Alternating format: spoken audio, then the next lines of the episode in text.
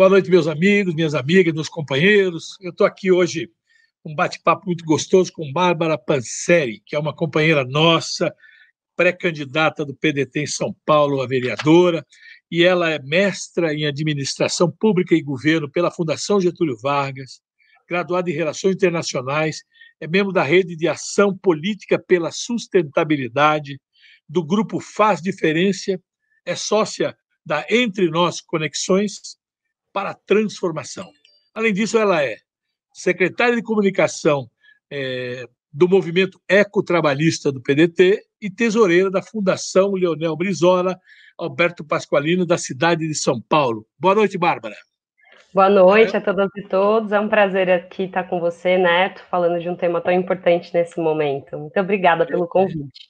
É um prazer. Eu estava com saudade de conversar com os nossos companheiros e companheiras, porque até pouco tempo atrás, toda segunda, toda quarta, estavam sempre reunidos, e agora com esse isolamento aí social que nós estamos, tá, é só fazendo assim.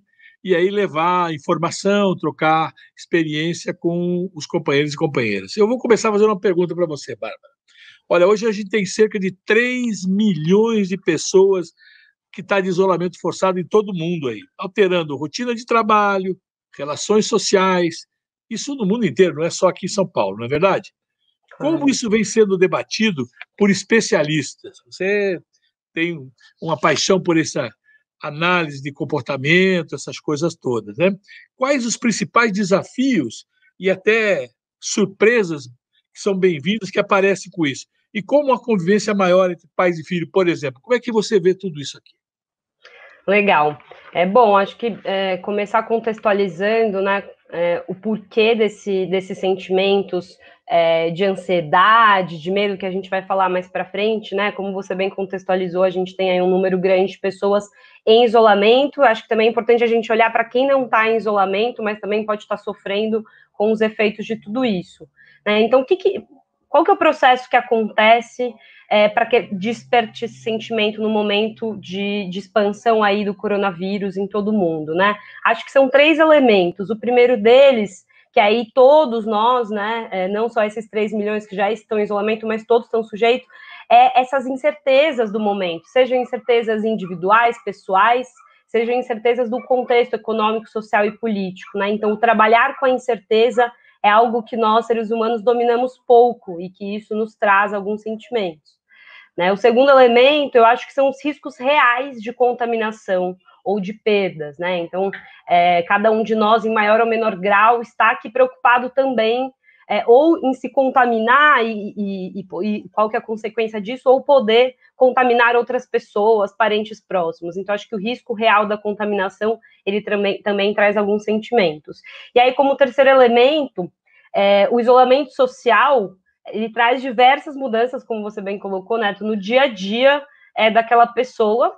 Às vezes, uma, algumas partes das pessoas já estavam acostumadas a, a esse isolamento é, parcial, porque tinha uma dinâmica de trabalho home office, mas essa é a menor parcela da população. É, ínfima, mas ínfima, ínfima, ínfima. Com certeza. Uma parte muito privilegiada que estava ali já é, numa rotina que não saía de casa algumas horas do dia, mas quando você impõe um isolamento é, forçado, são diversas outras as liberdades que a gente, que a gente também deixa de, de poder usufruir, né? E isso traz, sim, muitas consequências. Mas, como eu disse antes, acho que é importante a gente falar também das pessoas que não podem estar em isolamento e que a, a necessidade do não isolamento por motivos diversos, seja pelo mais forte deles, que é não poder parar de trabalhar né? Então, eu acho que esse, esses três elementos jogam tudo numa panela de pressão, onde é muito provável que sentimentos de angústia, de ansiedade, de medo possam aparecer. Né? E aí eu acho que é legal a gente falar um pouquinho do que, que é ansiedade. Né? A ansiedade é algo que a gente tem, a gente vê crescendo do ponto de vista, quando a gente olha para os dados da OMS, a gente tem é, dados alarmantes de crescimento da ansiedade no mundo, né? no mundo hiperconectado, globalizado.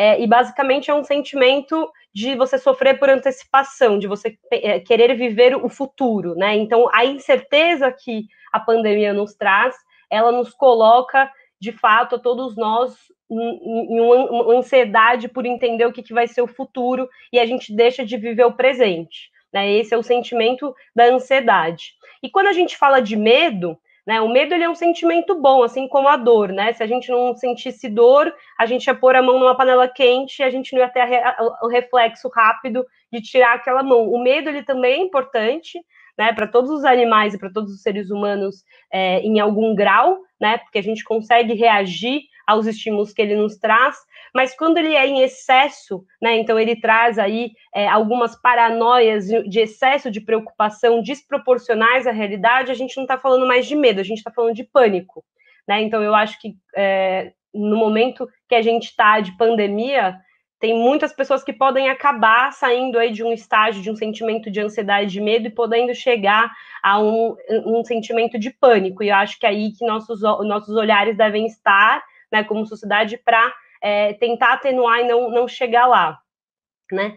E aí eu acho que vale também a gente distinguir quando a gente fala é, de, de, modo genérico desses sentimentos, do que, que, desperta em cada um deles, porque a gente tem diversas parcelas da população, né, não só se restringindo ao Brasil, é, mas quando a gente está falando aí do coronavírus, a gente tem os idosos, né, como grupo de risco, e pessoas que tenham aí doenças, seja asma, doenças cardíacas, diabetes, hipertensão, HIV, que tenham tido um câncer ou estão lutando contra isso, que doenças autoimunes, né, que deixam a nossa imunidade mais baixa, esse grupo de risco, ele especialmente pode ser afetado quando a gente fala aí de saúde mental durante a, a crise do, da Covid, é porque uma coisa é a gente ter um medo, né, alguém que não é do grupo de risco ter um medo de se contaminar. Aqueles que têm a imunidade mais baixa, certamente esse medo, daí do medo para chegar numa situação de pânico, é, é um caminho muito mais curto. Então a gente tem que ter um cuidado é, redobrado com como essas pessoas estão se sentindo, né? Em como é, quem não é do grupo de risco leva as informações, né? Acho que a gente tem que ser o mais transparente, porque o quanto mais a gente tiver de transparência do, de qual que é a real situação, de quais são as medidas que a gente deve tomar individualmente como sociedade para, né? A gente falou tanto de achatar a curva ou para fazer nosso papel individual dentro de casa, né? Passar o álcool, lavar a mão, limpar a maçaneta, não entrar com o sapato dentro de casa. Eu acho que a transparência no que deve ser feito ajuda a atenuar um pouco essa sensação é, do medo, da contaminação e da ansiedade do que pode acontecer. Né? É, e é bom a gente aproveitar aqui a, live para dizer o seguinte: é ter claro que, infelizmente, quase que a totalidade da população da Terra vai pegar esse vírus. Todos. O problema que, do isolamento é justamente para que a curva não atinja um pico em pouquíssimo tempo, como aconteceu na Itália, como está acontecendo nos Estados Unidos, especialmente em Nova York, para que os sistema de saúde não consiga absorver todo mundo. E aí fica aquele drama terrível que está acontecendo na Itália de escolher quem é que vai ser atendido, ou o que está acontecendo no Equador, que é pior ainda, que deu um colapso, inclusive, no sistema de, de fazer enterro das pessoas, uma coisa absurda, quer dizer, é, parece que a gente está no século XIII, né, uma coisa absurda. Então, nesse sentido, você falou que desses três sintomas, né, é, ansiedade, medo, pânico, né, eu até lembrei do Chapolin Colorado, não temos cânico, porque nós temos que informar para que as pessoas possam compreender a necessidade desse isolamento social, não é verdade? Então, quais caminhos que você aponta para essas coisas? Legal. É, bom, eu acho que até antes de falar dos caminhos, acho que é importante também a gente passar por alguns sintomas físicos do. Oh, perfeito, do sintomas importantes. Porque se a gente consegue mapear que alguns sintomas físicos estão acontecendo, aí é o caminho também de buscar alguns tipos de ajuda, e aí eu já entro é, para falar sobre caminhos, né? Acho que é, alterações fisiológicas, como a, a, qualidade do nosso sono, né, a nossa alimentação, então ter maior apetite, menor apetite, insônia, dormir demais, é, estafa, cansaço mental, a gente manifestar cansaço de algumas formas, é, irritabilidade, tudo, todos esses sintomas é, podem ser sintomas aí da ansiedade. Quando a gente fala do pânico especificamente, né, é, quem já passou por isso ou conviveu com alguém que tem síndrome do pânico ou que teve é, algum ataque generalizado de ansiedade, aí a gente tem esses sintomas aguçados mais ainda, né? Então, aquela pessoa vai sentir é, batimento cardíaco acelerado, um suador, é, ela vai às vezes sentir até a musculatura tremendo, né? Então esses podem ser sintomas, é, sim, do pânico, da ansiedade e o medo exacerbado normalmente vem acompanha junto, né? Esses podem ser alguns sintomas. E aí, assim, é, quando a gente fala de quais são os caminhos, acho que é importante a gente segmentar é, para quem esses caminhos, né? É, porque colocar todo mundo no mesmo bolo, como a gente sabe, a gente está falando de idosos, é, outros grupos de risco que já têm doenças pré-existentes que colocam a imunidade lá embaixo, pessoas que já têm diagnóstico de algum transtorno mental, é, ou pessoas é, que também é um público que é muito sensível quando a gente pensa na saúde mental nesse momento, que são aquelas pessoas que vão ter um, um fator estressante a mais que é aqueles que vão ter a renda reduzida e no final do dia talvez não tenham um recurso financeiro para garantir o subsídio ali mínimo para pagar o aluguel ou garantir é, a, a, compra da, do mês, da semana. Né? Então, a falta de um, de um recurso financeiro é um fator estressante. Então, eu vou dividir a sua pergunta em alguns blocos de públicos, né? Porque eu acho que o que fazer é, é, é diferente para cada um deles. Eu acho que para quem já tem um diagnóstico de algum transtorno mental, e aí né, a gente tem diversos transtornos quando a gente fala aí de ansiedade, depressão, é, pânico, é um tipo, né? É, de transtornos muito relacionados que podem muito ser exacerbados nesse momento. É, mas a gente tem aí um rol grande de outros transtornos mentais que também a gente precisa ter atenção nesse momento. Eu acho que é, grande, é o grande caminho, e aí digo isso porque também li é, as recomendações da OMS nesse sentido, é que essas pessoas não suspendam os tratamentos, né? Então, é, continuar passando com psiquiatras e psicólogos, tomando as devidas precauções. Então, se por acaso o médico não está optando por não atender pessoalmente, é, mas fazendo essa conversa à distância, ou quando o psiquiatra está atendendo ainda pessoalmente, eu acho é, que a maior recomendação para quem já tem algum transtorno é que tente manter todos os atendimentos, né? E aí, nesse sentido, tentar manter a medicação, comprar, quando possível, a medicação já para os próximos dois ou três meses, caso né, haja uma corrida a, a, desenfreada atrás de alguns tipos de medicamento, né? Então, acho que isso é importante. É, para quem não tem transtorno, né, eu acho que tem uma, diver, uma série de, de diversas recomendações, e uma delas, que bastante psicólogos vêm falando aí nos últimos, nos últimos dias, é sobre tentar manter a rotina, ainda que ela seja uma rotina diferente de antes. Então, para aqueles que podem estar em isolamento, né, é claro que a, a mudança na rotina é dada, né, todo momento você sente isso na pele. Então, é, tentar é, se alimentar nas mesmas horas, conseguir reservar o seu horário de trabalho, ainda que seja num esquema home office, tentar organizar a convivência com as pessoas que estão é, aí dentro da sua casa, né? Então, manter as atividades para que você também não entre em uma paranoia de ler notícias, ficar mais preocupado que isso pode aumentar é, a sensação do sofrer por antecipação, do viver no futuro, né? Acho que para além disso, é, eu falei aqui agora do excesso de informação, né? É, é, muito importante também que a gente seja ativo em querer buscar informação e não só deixar ela chegar até a gente quando a gente às vezes não está preparado para recebê-la, né? Então, ser ativo e não passivo no momento de buscar informações, né? E aí atenção redobrada para não para não ler fake news ou para né, é, olhar para fontes de informações confiáveis, né? Acho que nunca antes os, os grandes jornais é, receberam tanta credibilidade porque de fato o merecem, né? Então é, acho que ser ativo para buscar essa informação e não estar tá ali o dia inteiro recebendo informações no WhatsApp, cada um de nós aqui a gente recebe um monte de informação em grupos de WhatsApp, se a gente for ler todas essas informações, talvez a gente consiga e se sinta pior diante dessa, dessa epidemia. Né? Perfeito. E eu acho que, que aí vale para grupo de risco, para quem já tem diagnóstico, para quem não tem, é, de transtornos mentais, eu acho que os cuidados básicos, né, que não preciso repetir aqui, porque todo mundo ouve é, isso aí há 15 dias bastante, eu falei aqui já logo no início, então acho que manter os cuidados básicos para a gente tentar de fato, não, não saltar do medo para o pânico, né? Tentar se ater à realidade dos fatos. Então, é, como você bem colocou, é muito provável que muitos de nós, né, a gente entre em contato com esse vírus. A gente não sabe, é muito imprevisível como que cada organismo vai reagir a ele. Né? Então, a gente também criar esse fantasma do vírus que vai nos assombrar todos os dias é muito complicado, e aí a gente faz nossa parte garantindo os cuidados básicos, né? Então, se vai precisar sair na rua, colocar máscara, para também não ficar receoso de que você pode estar contaminando alguém ou sendo contaminado, acho que esses são possíveis caminhos. É muito interessante.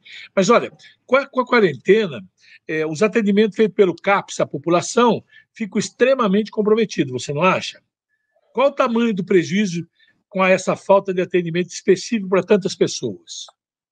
Ah, legal. Bom, é, os CAPs, o Centro de Atenção Psicossocial, é, é, o equipamento dentro do nosso Sistema Único de Saúde que atende é, as pessoas com diagnósticos de transtornos mentais nas nossas cidades, né? A gente tem diversos CAPs, segmentando por perfil, é, é, seja perfetário, então jovens, crianças, jovens e adultos, é, CAPs álcool e drogas, a gente tem alguns CAPs que são intensivos, então a gente tem ali hospital dia, é, e, e aí eu acho que como que está funcionando esses CAPs nesse momento, né? É, a gente tem uma, um deslocamento do, da atividade normal do CAPS, então eles não estão mais fazendo as atividades em grupo, que é um pilar central de toda a estratégia do, do CAPS, né, do atendimento. Né, então, todas as atividades que eles conduzem ali, seja com uma é, psicóloga, uma terapeuta ocupacional, né, em grupo para a melhoria da, da, da, vida daquele paciente, essas atividades foram interrompidas por motivos óbvios, né, evitar aglomerações, evitar que essa contaminação aconteça. Né, e aí os CAPs estão se organizando em turnos de plantão para não deixar desassistidas as pessoas que têm consultas individuais. Né? Então, caso é, você tenha aí um horário agendado no seu CAPS, é, vale ligar, se informar, entender como que está funcionando o atendimento, porque ele não foi interrompido completamente, mas está funcionando em um esquema de plantão. E a mesma coisa, eu acho que vale, é, saindo um pouco até do Sistema Único de Saúde, do SUS, né, da saúde pública, para quem é, pode e acompanha na saúde privada, eu acho que vale essa checagem, como eu disse antes, para manter os atendimentos dentro da, da, da possibilidade de normalidade, né? Então, é, sei porque tenho é, amigos, familiares próximos que passam com um psiquiatra que continuam atendendo dentro do consultório, usando máscara, ali com álcool gel. Então, se for possível manter, né? É a mesma coisa com, com terapeutas e psicólogas. Mas aí você tem um outro problema na questão do SUS, que é as pessoas que dependem do remédio, né? E passam a ter a distribuição reduzida e também, ou pelo menos dificultada. Qual é o efeito disso? Porque é, você falou há pouco tempo, vamos ver lá o negócio de você comprar um, uma quantidade maior para subir, mas e aquele que recebe do SUS, porque a gente já sabe, inclusive, da dificuldade aquisitiva desse povo que usa o SUS, e o papel que o SUS, que felizmente essa narrativa anti-SUS, anti-funcionalismo anti público, anti é, sistema de saúde, agora a população começa a entender o processo da mudança de narrativa, da importância do sistema público de saúde, especialmente do SUS, da distribuição de remédios, todas essas coisas. Como é que você está vendo isso? E, e qual é a alternativa desse jogo? Ah, legal. Bom, acho que você trouxe um, um ponto que para mim é muito caro, né? Que é, acho que diante de, de tudo que está acontecendo e com todos os, os cenários é, pessimistas que a gente tem, eu acho que um, do, um, um, dos pontos que a gente sente desde já é que o tema da saúde pública ele está na agenda, está no debate público. Então acho que esse é um ponto positivo diante de toda essa essa confusão que a gente está vendo e, e, aí eu acho que a partir disso, né, muitas coisas podem ter um otimismo em achar que essa, essa pauta chegando na agenda a gente consegue reverter é, muitas coisas no cenário político atual e conseguir melhorar ainda mais o nosso sistema único de saúde. Mas voltando para a sua pergunta, é, como que acontece a distribuição de medicamentos no SUS? Né? Normalmente são acontece nas farmácias das UBSs, né? É, esses atendimentos eles continuam acontecendo, mas também é, com horários e, e algumas alterações é, em como esse atendimento é feito, né, nas dispensações dos medicamentos nas farmácias. Acho que a grande, a grande questão aqui é ficar atento se tem algum medicamento faltando na rede. Né, e aqui eu trago dois medicamentos que não são distribuídos no SUS, mas que nas farmácias privadas são distribuídos e que a gente está com estoque no Brasil é baixo, né? Um deles zerado, que é o carbonato de lítio, uma medicação central para quem tem transtorno bipolar. Né? É, ele, é, ele é comercializado, vendido em duas fórmulas, e uma delas já está há dois meses em falta no Brasil. Né? É, e tem uma outra medicação para TDAH, para transtornos do déficit é, de atenção, que também está em falta, já tem aí algum, algum tempo. Né? Não sei como está isso dentro do SUS, vale consultar. E aí eu, aqui eu recomendo o uso de um site da prefeitura que chama Aqui Tem Remédio, que é um portal onde você consegue consultar a disponibilidade do remédio na unidade de saúde mais próxima da sua casa, né? É, e aí aqui eu acho que vale, né? Se você tem uma receita e você está acostumado a ir até a SUBS, ali até a farmácia retirar esse medicamento, entrar no site, se informar, ou, se necessário, ir direto até o BS ou ligar né? Porque a gente sabe que ir até o BS aí tem um custo de deslocamento é, e contato, né? Então é, vale a pena ligar na UBS para se informar se o seu medicamento está disponível, porque, como eu disse antes, acho que manter durante esse tempo, que a gente não sabe é, quanto tempo vai durar, né? É, durante essa quarentena, esse isolamento, é, a, a, medicação em dia é, é um pilar fundamental.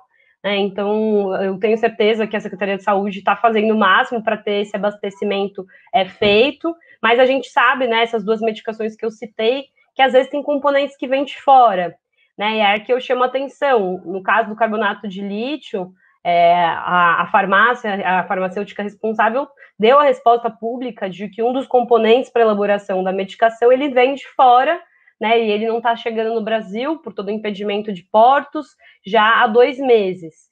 E aí aqui eu chamo a atenção, né?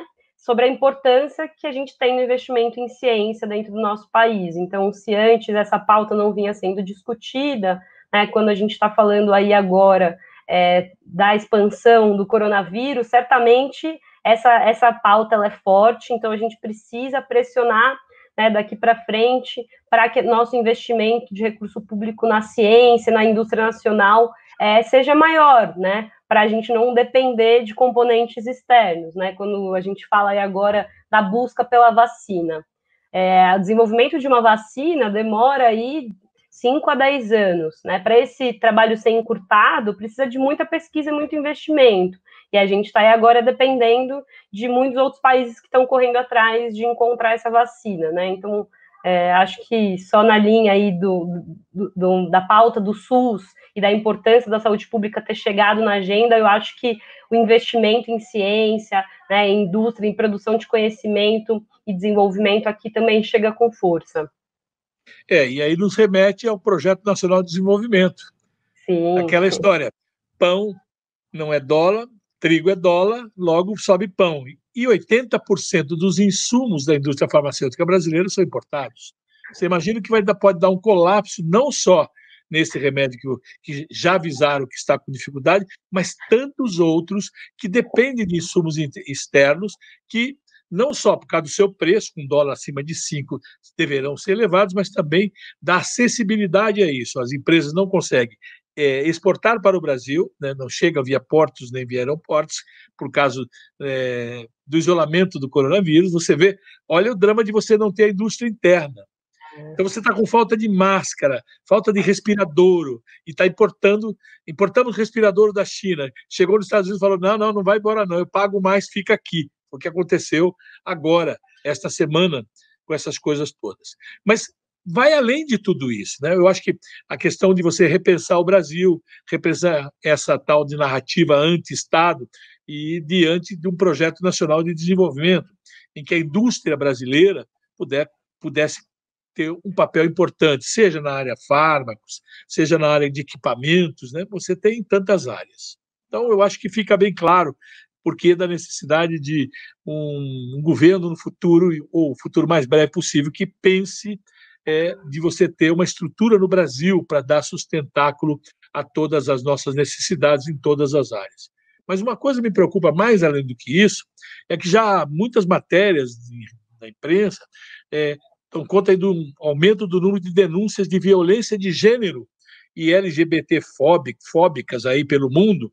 Como é que você está vendo que o isolamento afete a vida dessas minorias, é, já que normalmente são alvo de violência e preconceito, e agora acentuado, seja é, a violência contra a mulher dentro de casa e todas as outras minorias que eu já citei. Como é que você pode falar um pouquinho sobre isso?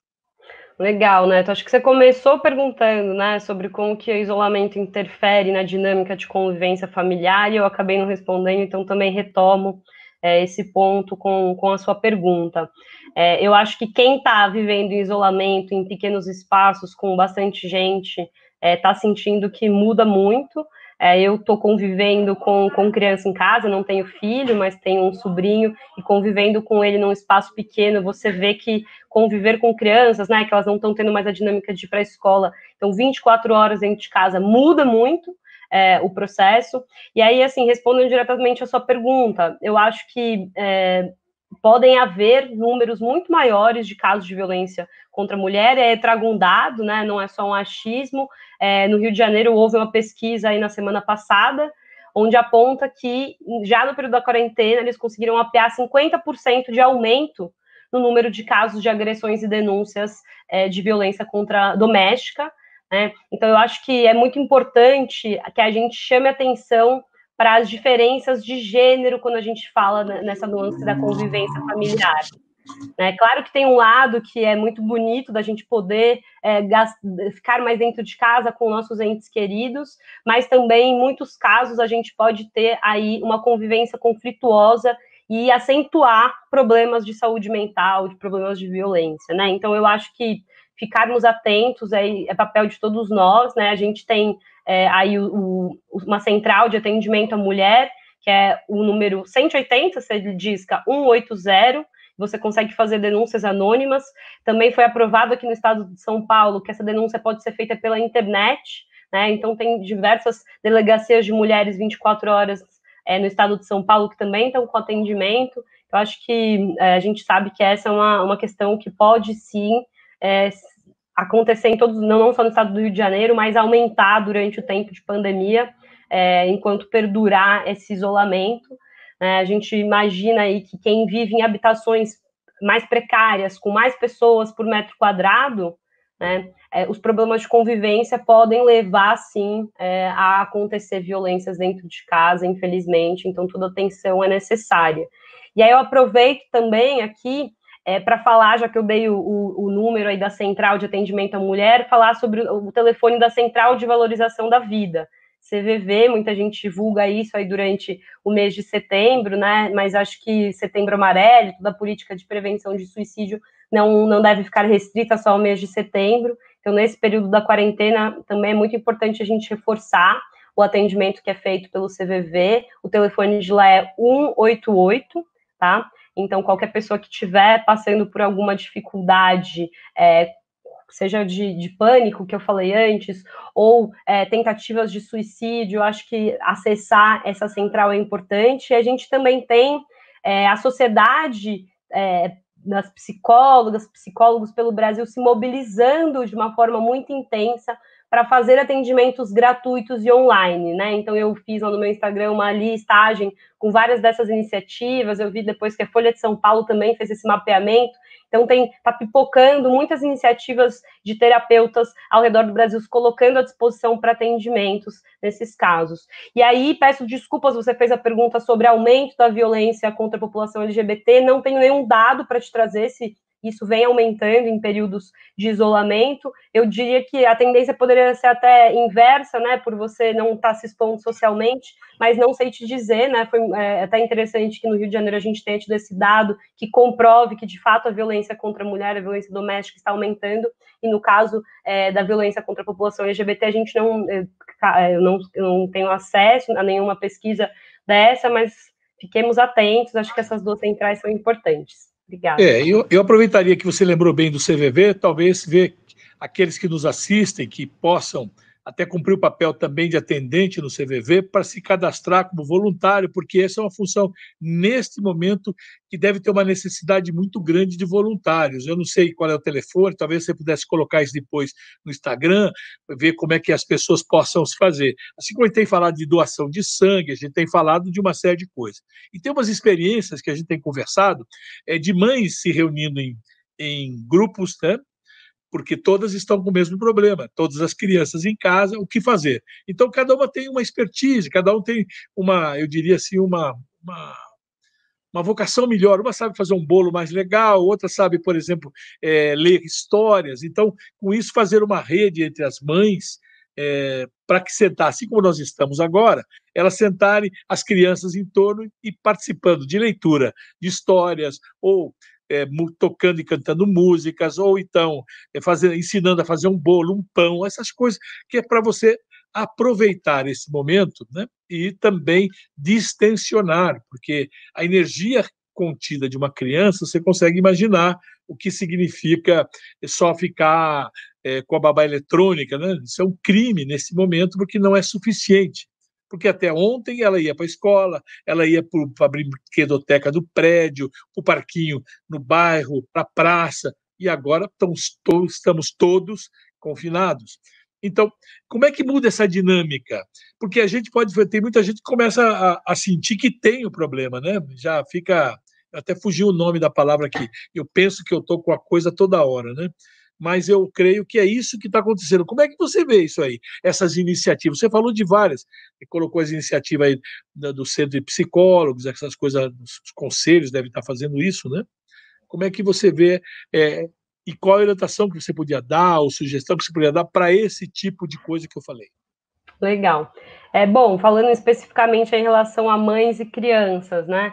É, acho que uh, voluntariamente também a gente viu muita coisa na internet disponibilizando acessos gratuitos, seja plataformas aí de streaming, de desenhos, de filmes, né? Então a gente sabe que não é a maior parte da população brasileira que já tem acesso normalmente a um Netflix, né? Então essa disponibilização de alguns canais, Globoplay, Amazon Prime, né? essas iniciativas de algumas empresas de colocarem gratuitos esses conteúdos, SPCine, são super bem-vindas né? Mas eu acho que é, a criança passar o dia inteiro na frente da TV ou ali na tela do computador, no, no, em algum jogo no celular, não é o que a gente quer para as nossas crianças, mas a gente também tem que lidar com a realidade dos brasileiros, que a maior parte moram em casas muito pequenas, que você não tem um espaço ao ar livre dentro da sua casa, um quintal, né? Então, é, como ficar com a, criança o dia inteiro dentro de um espaço é, fechado, né? Então, eu acho que a, as mães poderem se apoiar, né, e buscar ajuda, seja de pessoas queridas, familiares e outras mães, para conversar e trocar sobre isso, eu acho que é super saudável, e não só para as mães, mas estendendo para qualquer um de nós, né, a gente buscar esse apoio aí online, já que o, o presencial não está sendo possível, é importante.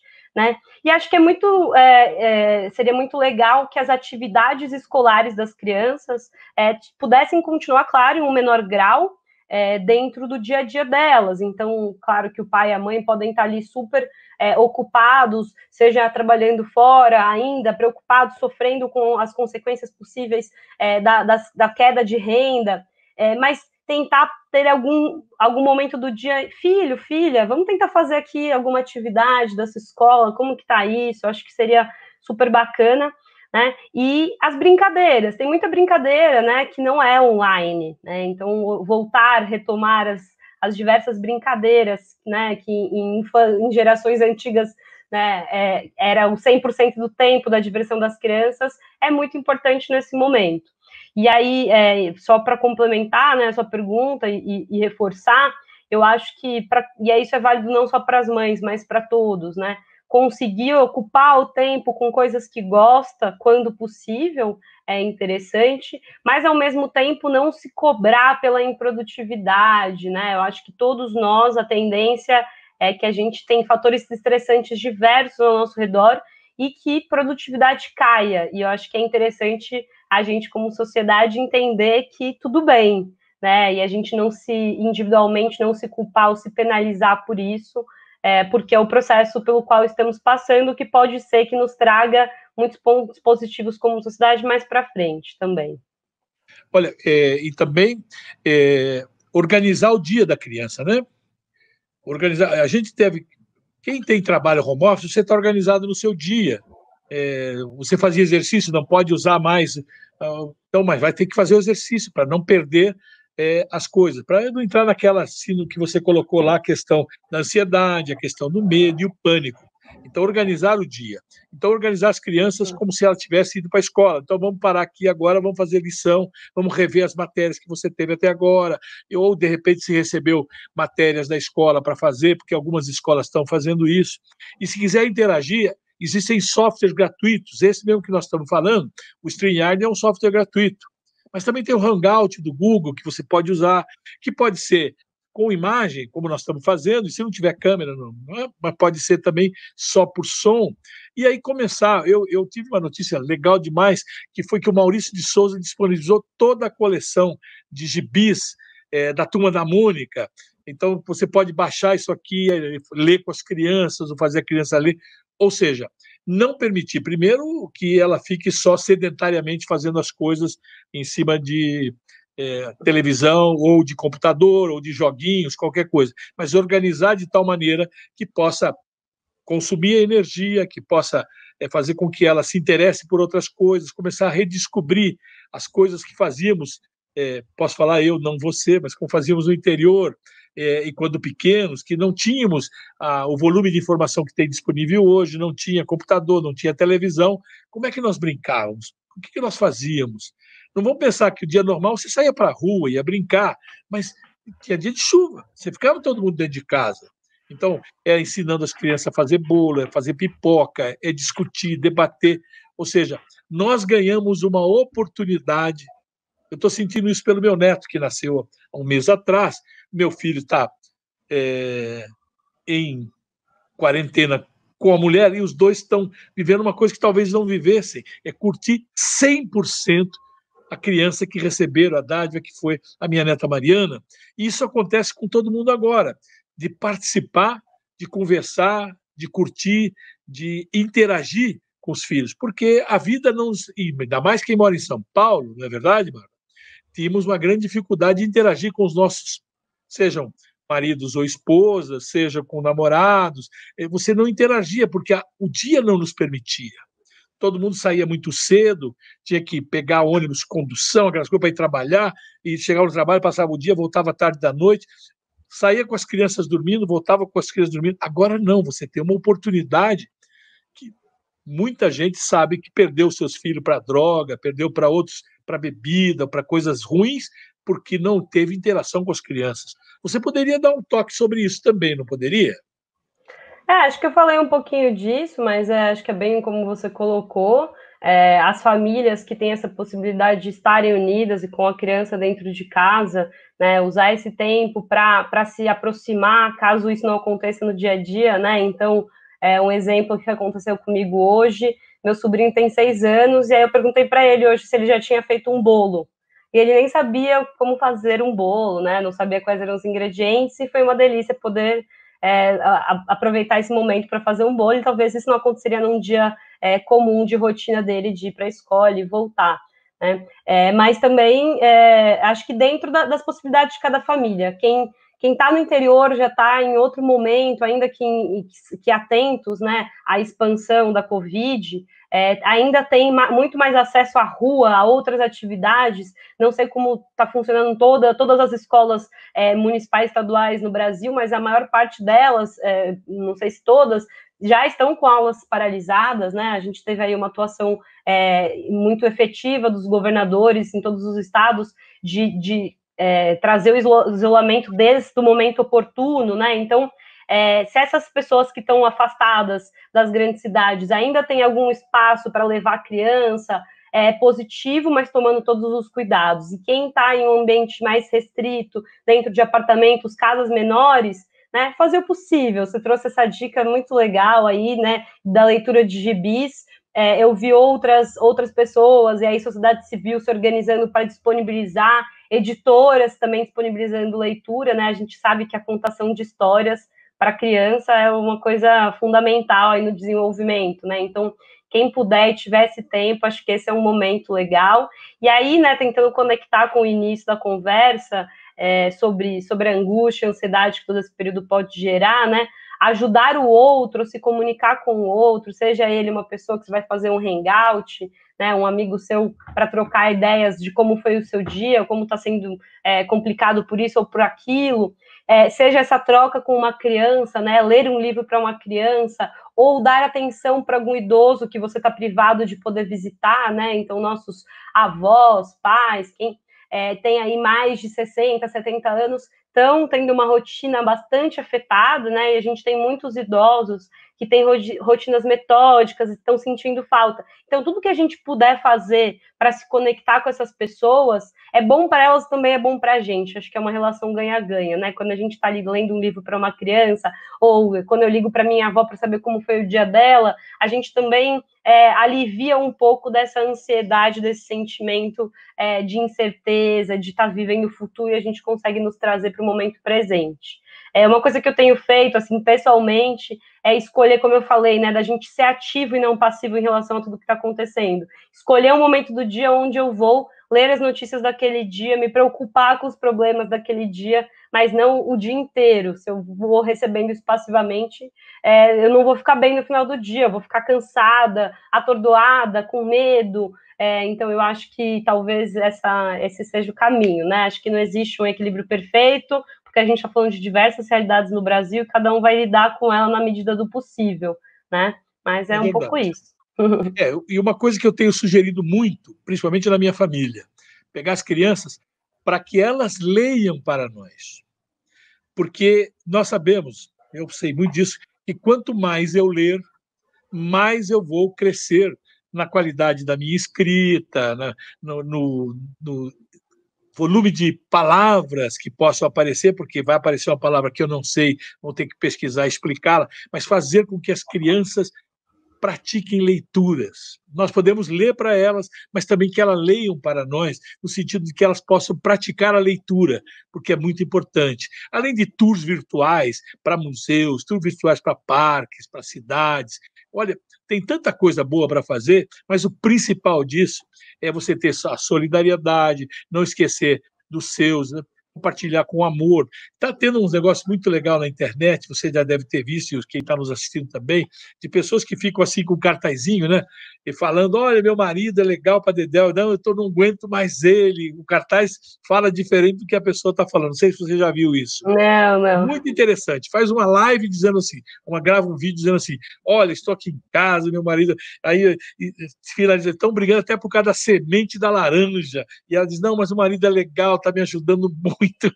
Ou seja, são coisas muito interessantes para descontrair, para dar esse. É, o fundo da necessidade das pessoas dela não ficarem ansiosas, não entrarem naquele medo e não transformar o medo em pânico, que é o que você falou muito bem. Eu estou profundamente feliz da maneira que você vem colocado. E a campanha vai indo bem? Vai, vai indo ah. sim. O tema da saúde mental é um tema muito caro. Eu tenho muitas pessoas da minha família que sofrem já diagnosticada com transtornos mentais, e nesse momento é, de quarentena pensando e tomando todo o cuidado para também é, não ter pioras nesses quadros, né? E, e me organizando para estudar em profundidade os temas da saúde mental na cidade de São Paulo e fazer propostas aí para melhorar a saúde mental na nossa cidade que nessas horas nós vamos ver o papel da direção municipal, né, e seus auxiliares que são a Câmara Municipal, porque é, a ausência do município, da direção do município, nós vemos aqui o problema dos, é, dos dirigentes ou pessoas que vivem nas ruas, a questão é, do, da própria UPAs, das UBSs, da gestão da saúde, a questão da educação. Olha, tem tanta coisa que mexe com aquilo que a gente tem aqui dentro, então você é, pode ser uma das pessoas que vai dar uma grande contribuição é, no sentido que São Paulo possa se tornar uma cidade muito mais humana, muito mais presente, muito mais é, qualificada para dar qualidade de vida. Né? Porque o que nós estamos vendo hoje, ao estar em casa, tudo deu uma parada, parece que o mundo disse o seguinte: ah, vocês pensam que é Mariana, é Brumadinho, é queimada da Amazônia, é explorar a classe operária, achatá-lo, humilhá-lo. Não, não, não, não, não. Isto aqui começou com a elite, porque veio dos países, as pessoas que estavam viajando, quem é que pode fazer uma viagem para a China, para a Itália, não são pessoas de classe média para cima, traz, espalha. Não adianta não querer é, o aparato do governo, porque é, daqui a pouco os hospitais não terão espaço para as pessoas, então não importa é, isto ou aquilo. Como disse a filha do presidente Santander de Portugal, vivam a vida, viva cada dia, ame seus familiares, compartilhe a vida, porque quando você tem o dinheiro que tiver, você não compra o ar que você precisa respirar. Então, eu queria agradecer aqui a conversa, foi maravilhosa. E olha, você que está me assistindo aí, está aqui alguém que pode ajudar a fazer a diferença já no ano que vem na Câmara Municipal de São Paulo. Valeu, Bárbara. Suas Espero. palavras para encerrar aqui.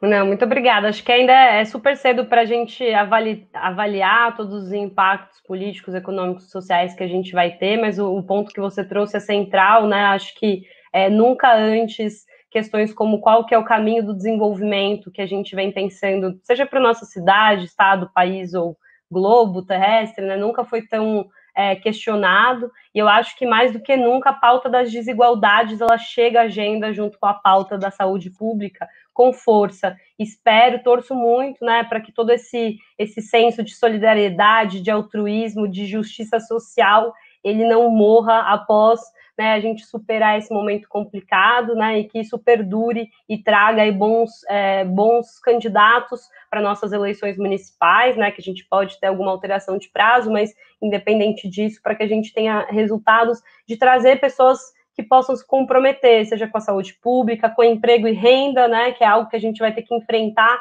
daqui a pouquinho, né, a, a renda vai cair não é só aqui no Brasil, é né, em muitos países que estão enfrentando, né, a situação na Itália vai ser muito complicada, em todos os países estão sofrendo com a crise. Então, esse é meu desejo que a gente possa, é, também nas eleições, ter resultados eleitorais para trazer gente boa é, para ocupar os espaços públicos aí de poder e tomar decisões em prol da população toda, né, e não só de alguns e reduzir as desigualdades que a gente tem aí, que são tão grandes no nosso país.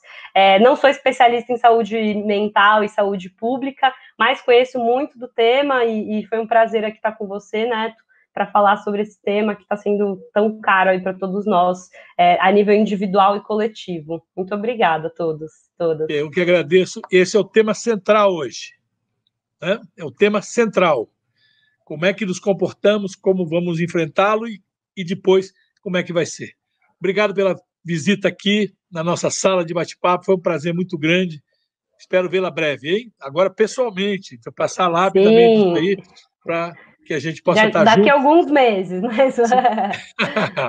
Forte abraço, obrigado por tudo. Obrigada, Neto. Obrigada a todas e todos.